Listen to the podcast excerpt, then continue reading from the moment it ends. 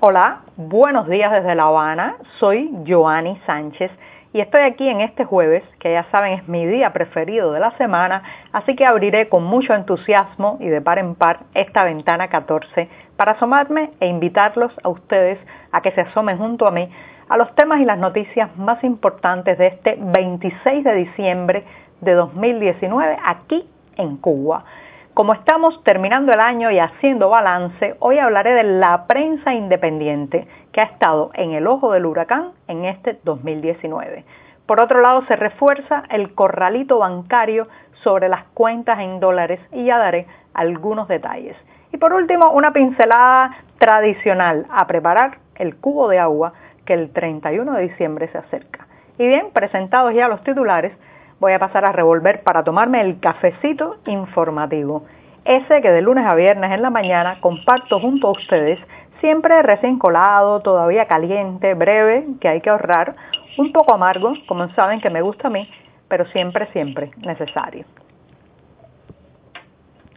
Después de este sorbito, el primero del día y que me da muchísimas energías para seguir, les recuerdo que pueden ampliar muchos de estos temas en las páginas del diario digital 14 y medio que hacemos desde dentro de Cuba. Y justamente de la prensa independiente voy a hablar hoy en el momento principal de este podcast, porque si un sector, si un sector de la sociedad cubana ha vivido con gran intensidad este año que termina, ese es sin duda la prensa independiente. Este 2019 ha sido para los medios no controlados por el Partido Comunista un momento de crecimiento, de retos, pero también de presiones y golpes represivos. A través de lo que hemos vivido los reporteros y los editores de estas revistas, diarios y sitios digitales, podría reconstruirse parte del derrotero nacional en estos meses, de sus cumbres y de sus abismos, de sus luces y sus sombras. Por ejemplo, el arresto, procesamiento judicial y encarcelamiento del periodista independiente Roberto Quiñones ha sido uno de los peores ataques que ha recibido el sector, nuestro sector y gremio de la prensa independiente en estos 12 meses. Condenado a un año de privación de libertad, encerrado en la prisión provincial de Guantánamo y tratado como si fuera un prisionero de alta peligrosidad, este reportero y colaborador del portal informativo Cubanet ha sido el blanco principal este año de la intolerancia oficial hacia el libre flujo informativo. En el caso de Roberto Quiñones, que hemos mencionado varias veces en este programa, ha quedado claro, ha quedado clara la ojeriza, la ojeriza que siente la Plaza de la Revolución a la existencia de medios, de un ecosistema de medios independientes que no estén controlados, como decía hace un rato, por el Partido Comunista. Otros, otros también han pasado momentos difíciles y han sufrido diferentes tácticas represivas, como por ejemplo la prohibición de salir del país. Tristemente, a 2019 podría llamársele el año de los regulados. Recuerden que la palabra regulados se utiliza para decir que una persona está impedida, tiene prohibida la salida del país, porque en este tiempo ha aumentado considerablemente el número de cubanos impedidos de viajar al extranjero y que no han cometido delito alguno ni están siendo investigados en un proceso judicial. O sea, una arbitrariedad enorme. Y estos regulados han llegado a esa condición como castigo, muchas veces por opinar, escribir o reportar. Según, según datos de organizaciones independientes, más de 200 cubanos han sufrido la violación de su derecho a salir libremente de la isla y entre ellos muchos son periodistas. Es el caso, por ejemplo, del reportero y fundador de la revista Tremenda Nota, estoy hablando de Michael González Vivero, cuyo único delito ha sido contar la realidad, ofrecer un espacio en su medio digital, eh, del que es director, a las voces de las minorías más vulneradas en Cuba, en fin, llevar a la realidad lo que aprendió en las aulas. Michael González Vivero es integrante de una generación de jóvenes graduados de periodismo que ahora ha decidido dar el salto de la prensa oficial a la prensa independiente. También, también ha sufrido presiones, amenazas y advertencias por parte de la seguridad del Estado.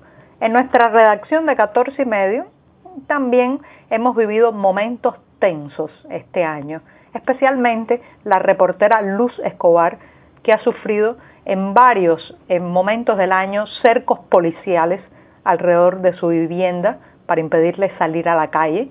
Tampoco puede viajar al extranjero porque está regulada.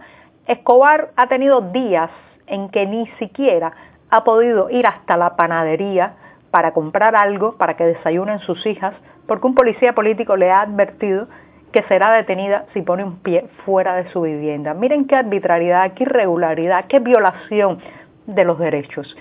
Eh, en los días en que los reyes de España estuvieron en Cuba, en noviembre pasado, ese cerco policial alrededor de la prensa independiente se hizo más estricto y varios periodistas quedaron encerrados en sus casas y también algunos de ellos recibieron visitas de oficiales de la seguridad del Estado o policía política para informarles de que no se les iba a permitir cubrir una noticia, acercarse a ciertos lugares de la ciudad donde se estuvieran haciendo las celebraciones principales por los 500 años de La Habana, ni participar en ninguna actividad pública. Recuerden también que en la marcha independiente organizada el pasado 11 de mayo en defensa de los derechos de la comunidad LGBTI, varios reporteros fueron detenidos, entre ellos Iliana Hernández y Boris González. Otros, otros ni siquiera pudieron llegar hasta el lugar, porque la estrategia de la censura informativa ha seguido siendo encerrar, borrar, callar al reportero para que no pueda contar una realidad, como, como si al no existir el cronista o el fotógrafo pudiera decirse que cierto hecho nunca ha existido ni ha ocurrido. Pero también, y aquí vienen las luces de este año, también hay motivos para sentirnos muy orgullosos en este gremio y en este 2019. En octubre pasado, recuerden, lo dijimos también en este podcast, la periodista Mónica Baró Sánchez obtuvo el premio Gabo 2019 en la categoría de texto por un excelente reportaje titulado La sangre nunca fue amarilla, un galardón que demostró que en la prensa independiente cubana se está haciendo un trabajo profesional cada vez con mayores estándares y mayor calidad. También el concurso Cubacron, convocado por el Instituto de Prensa y Sociedad de Perú, premió a los mejores cronistas de la isla y levantó, levantó cierta polémica porque nominó incluso a reporteros oficiales. Así que fue un año de reconocimientos internacionales. Eh, ha sido un año de madurez y también de que la prensa independiente llegue cada vez más a un amplio espectro dentro y fuera de la isla. Herederos, herederos de aquellos primeros reporteros, ¿se acuerdan? Los reporteros independientes de los años 80 y 90 que tenían que dictar sus textos a través de la línea telefónica, teclaear en viejas y sonoras máquinas de escribir y que eran continuamente arrestados, sus equipos de trabajo confiscados y sus nombres mancillados en la prensa oficial, bueno, pues estos periodistas independientes de hoy tienen nuevos obstáculos que sortear. Pero también, gracias a las nuevas tecnologías, estamos llegando más lejos. Las redes sociales, los dispositivos digitales, los podcasts como este Ventana 14, le están cambiando el rostro a la información en Cuba. Pero lo fundamental, lo fundamental es que contamos con lectores, oyentes y gente que se acerca a nuestros audiovisuales porque quiere saber, quiere saber, quiere consumir otro tipo de información más allá de la papilla insípida y controlada que le ofrecen los periódicos estatales. Esos, esos medios progubernamentales que han confundido la prensa con la propaganda y, el y la crítica con el triunfalismo. Por suerte, por suerte hay prensa independiente en Cuba y el año 2020 se hará sentir con más fuerza y alcance. Eso, eso se los puedo prometer, porque estaremos allí trabajando intensamente. Y hablando de trabajo intenso, y mientras me voy al segundo tema, voy a revolver y me voy a tomar otro buchito de café para seguir con esta labor.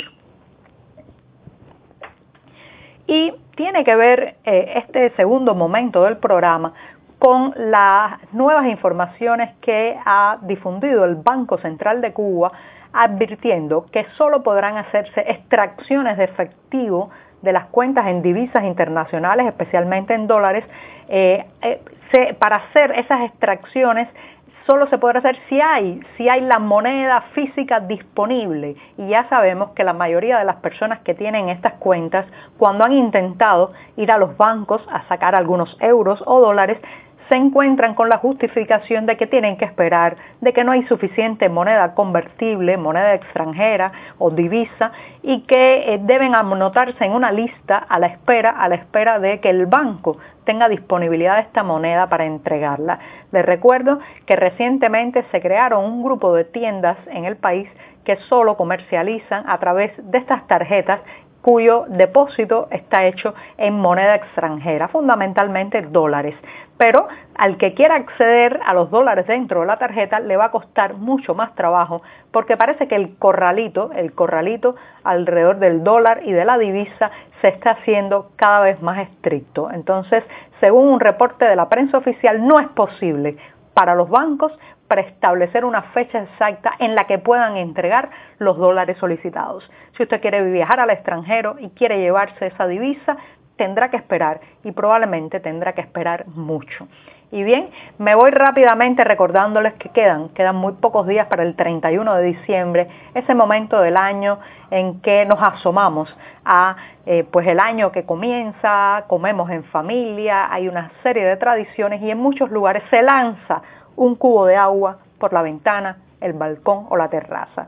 Yo le recomendaría ir guardando el agua porque la situación del suministro hidráulico en la ciudad de La Habana sobre todo está, está muy difícil por estos días y porque además vamos a tener que lanzar mucha agua dado el hecho de que este año, este año tiene mucho que limpiar y mucho que eh, echar, echar por la ventana este 2019 que nos ha traído bastantes dificultades económicas. Así que guarde su cubo de agua que no se sabe, no se sabe el 31 de diciembre cómo estaremos. Y con esto, con esto me despido esta mañana. Muchas gracias.